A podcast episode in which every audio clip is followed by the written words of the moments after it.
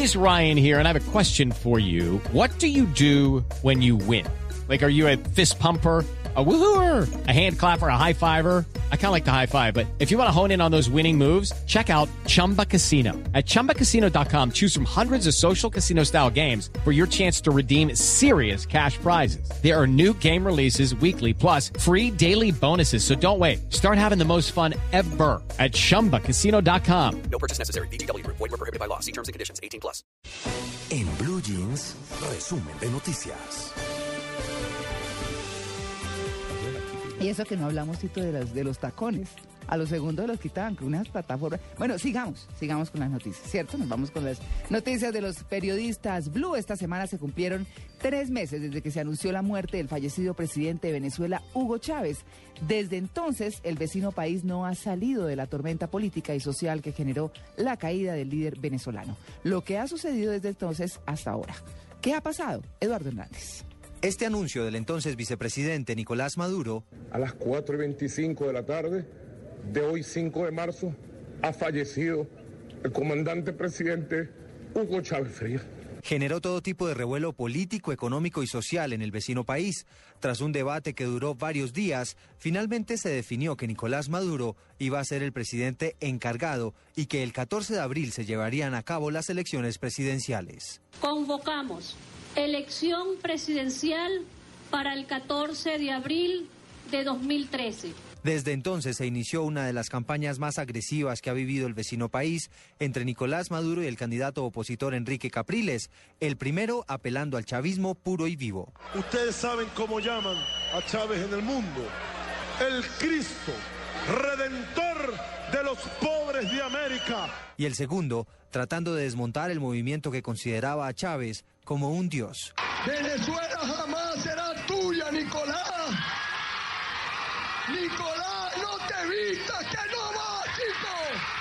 La campaña presidencial en cada uno de los estados venezolanos se caracterizó por masivas movilizaciones ciudadanas y el país estaba cada vez más polarizado.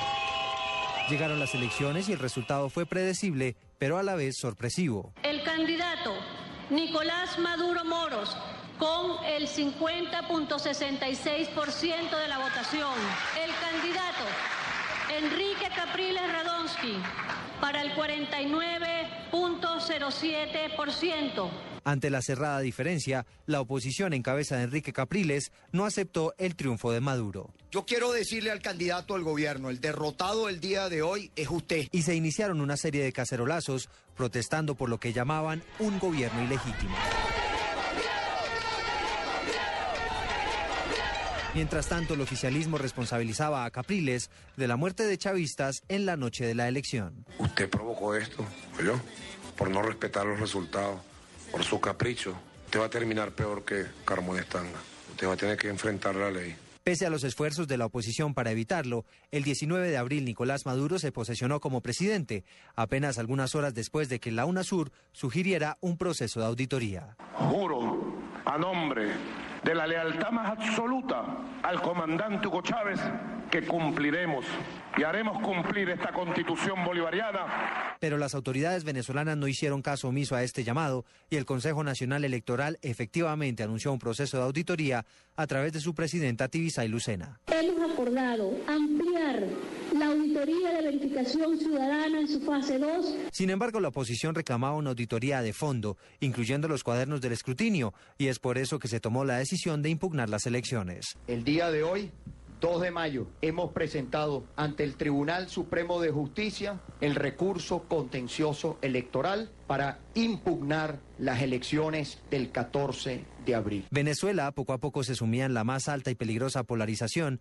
y la situación se vio reflejada en la Asamblea Nacional, donde los diputados terminaron resolviendo sus diferencias a golpes. Un numeroso grupo de diputados se lanzaron sobre nosotros con todo tipo de agresión. Y tú vienes a agredirme, lo más probable es que yo reaccione, ¿no? Y no solo había crisis política, la escasez en los mercados empezó a ser campante, al punto de que se anunció la importación de 50 millones de rollos de de papel higiénico. En el caso de este rubro específico como es el papel higiénico, ya lo decía igualmente el ministro Menéndez, ha habido una sobredemanda. En medio de esta crisis, Enrique Capriles anunció un recorrido por diferentes países para exponer la situación venezolana.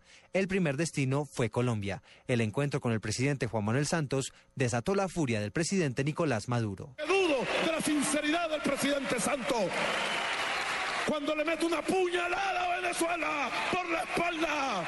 Esta crisis, desatada por este episodio y además por el planteamiento de Colombia de sumarse a la OTAN, empezó a bajar de tono y muy seguramente las relaciones diplomáticas volverán a la normalidad, a pesar de que Nicolás Maduro ha tratado de hacer lo mismo que el fallecido Hugo Chávez, con la diferencia de que él empezará a cobrar las viviendas. Que cada quien pague su vivienda. Muchos de los venezolanos aún sienten un gran vacío. Eduardo Hernández, Blue Radio. Muy bien, por ese resumen, Eduardo, muchas gracias. 6 y 18 minutos de la mañana. El Consejo de Bogotá tumbó la modificación del plan de ordenamiento territorial que propuso la alcaldía de Gustavo Petro. Mañana la iniciativa tendrá la última oportunidad de resucitar. Los detalles los entrega Yarid Muñoz. Finalmente, y después de más de seis horas de debate, la Comisión del Plan del Consejo de Bogotá hundió por nueve votos a seis el proyecto presentado por la Alcaldía de Bogotá de modificación excepcional del Plan Ordenamiento Territorial. El debate que estuvo marcado por momentos muy tensionantes, sobre todo entre los partidarios de que el proyecto se hundiera y concejales sobre todo del movimiento progresistas el concejal Josman Martínez del Partido Verde, el concejal Álvaro Argote del Polo Democrático y el concejal Venus Albeiro Silva quienes hasta el final se opusieron a que la comisión votara de esa manera el proyecto de acuerdo. Finalmente, la mayoría de la plenaria aceptó la ponencia negativa presentada en días anteriores por el concejal del Partido Liberal, Miguel Uribe. De haber aprobado esta modificación o este nuevo plan de ordenamiento territorial, hubiera no solo tenido implicaciones negativas para la ciudad, sino que además tendría vicios de procedimiento. Aunque finalmente la iniciativa se hundió en esta comisión, la concejala del Movimiento Progresista, Diana Rodríguez, radicó una solicitud de reconsideración frente a este proyecto que será estudiada mañana domingo, según el reglamento. Ese sería el último soplo de vida que le queda a este proyecto de ordenamiento territorial presentado por la alcaldía de Gustavo Petro, quien a través de su secretario de gobierno expresó que no hubo todas las garantías para dar el debate que se merecía la ciudad. Yarit Muñoz, Blue Radio. La Registraduría Nacional avaló las firmas que se presentaron para la revocatoria del alcalde Gustavo Petro, pese a las advertencias que había hecho el movimiento progresista por la invalidez del 78% de ellas. Si el proceso sigue adelante en máximo tres meses, podría haber jornada electoral en Bogotá para decidir si se revoca o no al alcalde mayor. Eduardo Hernández tiene los detalles. Hola, buenos días. Pues de las 640 mil firmas que se presentaron para la revocatoria del alcalde Gustavo Petro, 357.200 son válidas, de acuerdo al análisis que adelantó la Registraduría Nacional. Así las cosas, el proceso para tumbar al mandatario capitalino seguirá adelante, pues se necesitaban 289 mil rúbricas para que legalmente se pudiera avanzar en este proceso. Sin embargo, los resultados contradicen lo hallado por el movimiento progresistas, quienes aseguraron a través de su vocero Guillermo Asprilla que solo el 22% de estas firmas eran válidas. Se verificó uno por uno el cumplimiento de los requisitos legales de cada una de esas firmas y se encontró que solamente 137.857, que equivalen al 21.83%, cumplen con los requisitos legales.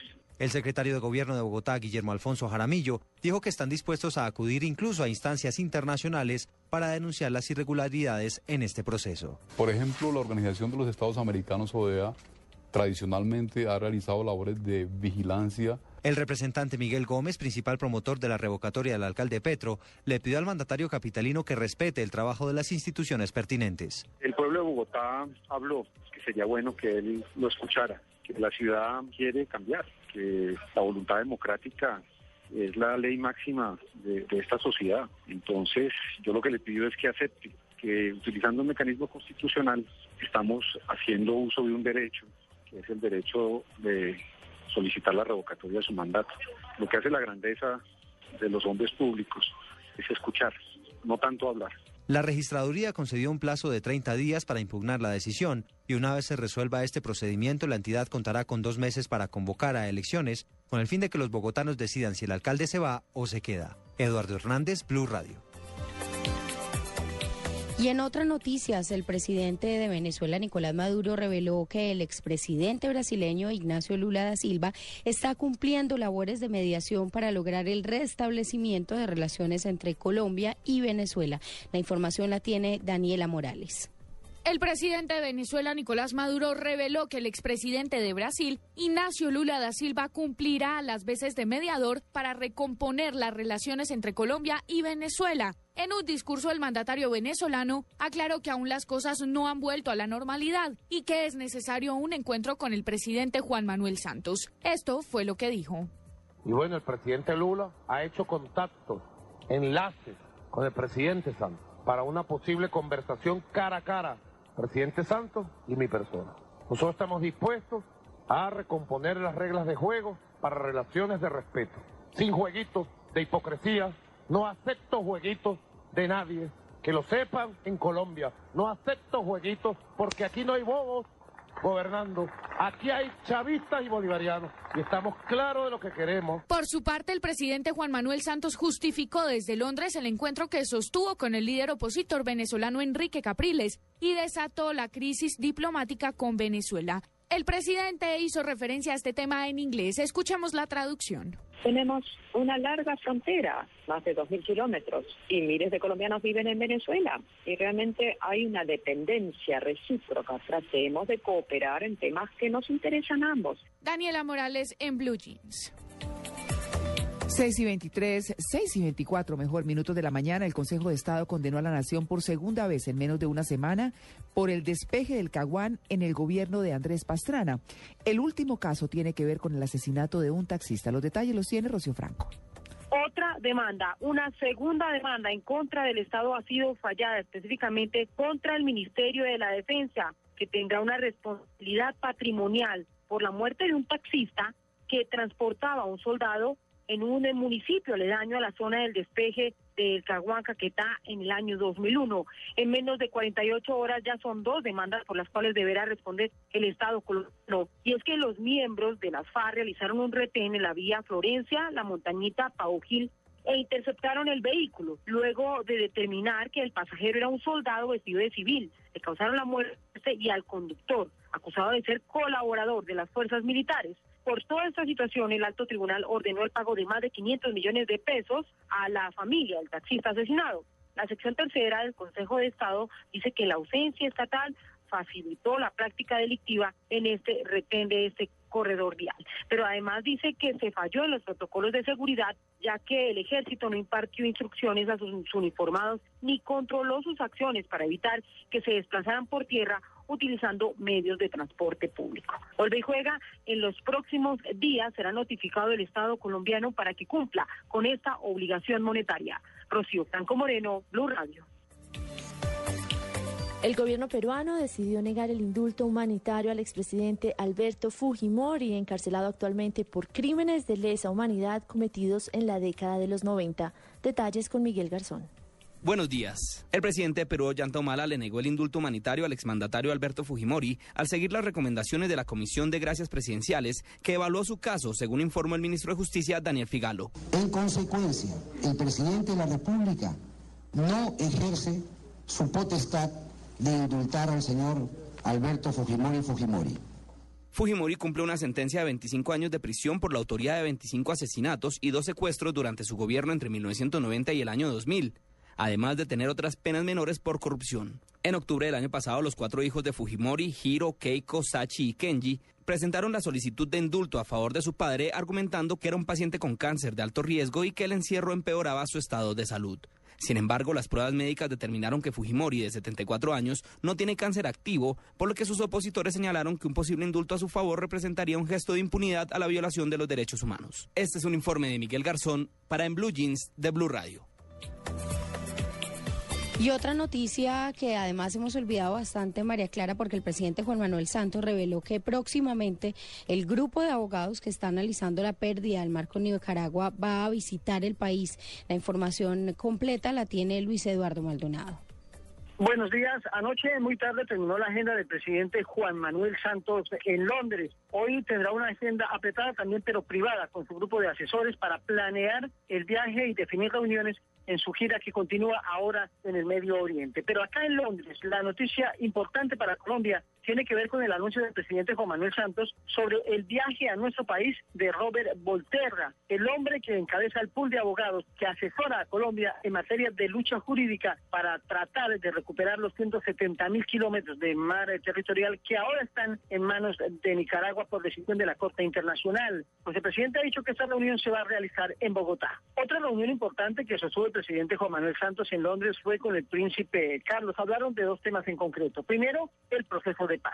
El príncipe le ha dicho a Colombia que está dispuesto a apoyar esta iniciativa, bueno, que ya la apoya, pero que está dispuesto a intervenir si Colombia lo considera necesario para impulsar este acuerdo que sería firmado en la isla de Cuba, que le traería la paz a Colombia. Y el segundo aspecto que ha dicho el príncipe Carlos es que considera, pues, la paz no solo se le devuelve la tranquilidad al país, sino también a la tierra. Habla de recuperar miles y miles de hectáreas que han sido destruidas por la guerrilla y el narcotráfico para los cultos ilícitos. Una reunión muy positiva, una gira presidencial a Londres con resultados económicos muy importantes para nuestro país. Desde Londres, en Inglaterra, Luis Eduardo Maldonado para Blue Radio. Bueno, muy bien. Eh, a propósito de este tema, el expresidente de Colombia, Ernesto Samper, pidió acciones urgentes por parte del gobierno para evitar que Nicaragua pueda reclamar más mar territorial. El exmandatario habló en la isla de San Andrés, donde se encuentra la periodista Vilma Yay. El expresidente Ernesto Samper estuvo de visita en San Andrés con su programa Café País, un escenario creado para escuchar la opinión de los jóvenes sobre las problemáticas que enfrentan sus regiones. Indiscutiblemente uno de los puntos que saltó a la mesa fue el reciente fallo de la Corte Internacional de Justicia, sobre el cual el exmandatario se refirió diciendo que no se puede seguir llorando sobre la leche derramada y que se debe adoptar un debate público para que todos los colombianos opinen y debatan sobre este tema. Escuchemos sus declaraciones. El país necesita saber cuáles fueron las responsabilidades por acción y por omisión que nos llevaron a esta pérdida no con un sentido revanchista, sino para que hacia el futuro no cometamos el mismo error. Yo creo que nosotros debemos comenzar a prepararnos para una nueva pretensión nicaragüense que ha sido anunciada reiteradamente en los medios nicaragüenses, que pretende ahora ir por lo que queda de plataforma continental, Además de hablar del fallo de la Corte Internacional de Justicia, en este Café País se tocaron temas como el territorio, el trabajo, el agua y el alimento, sobre los cuales los jóvenes sanandresanos expresaron sus principales preguntas y dudas y lo que ellos desean para el archipiélago. En San Andrés, Vilma J, Blue Radio.